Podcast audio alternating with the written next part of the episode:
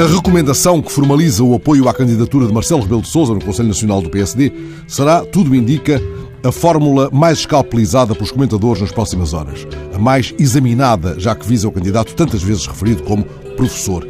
É que, sendo uma recomendação de apoio, não traduz plena e intensamente o empenho, a tal ponto que João Pereira Coutinho não resiste a perguntar hoje na coluna da última página do Correio da Manhã: serei o único a vislumbrar ali uma certa falta de entusiasmo?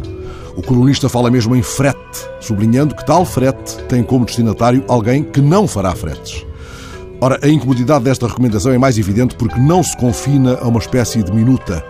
Passos não transpõe para as declarações de ontem a norma de uma carta de recomendação, como aquelas que confirmam a respeito de alguém a prestação de longos serviços na mesma empresa, nisso revelando competência e zelo.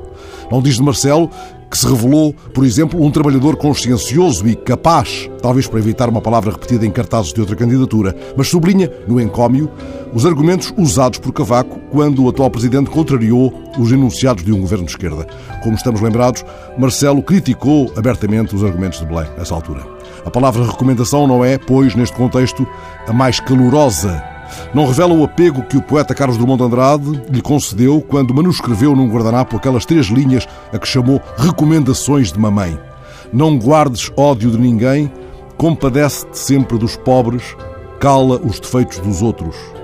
A recomendação, ontem deliberada pelo Conselho Nacional do PSD, surge poucas horas antes de uma sondagem da Católica que dá pretexto para manchetes como a do JN.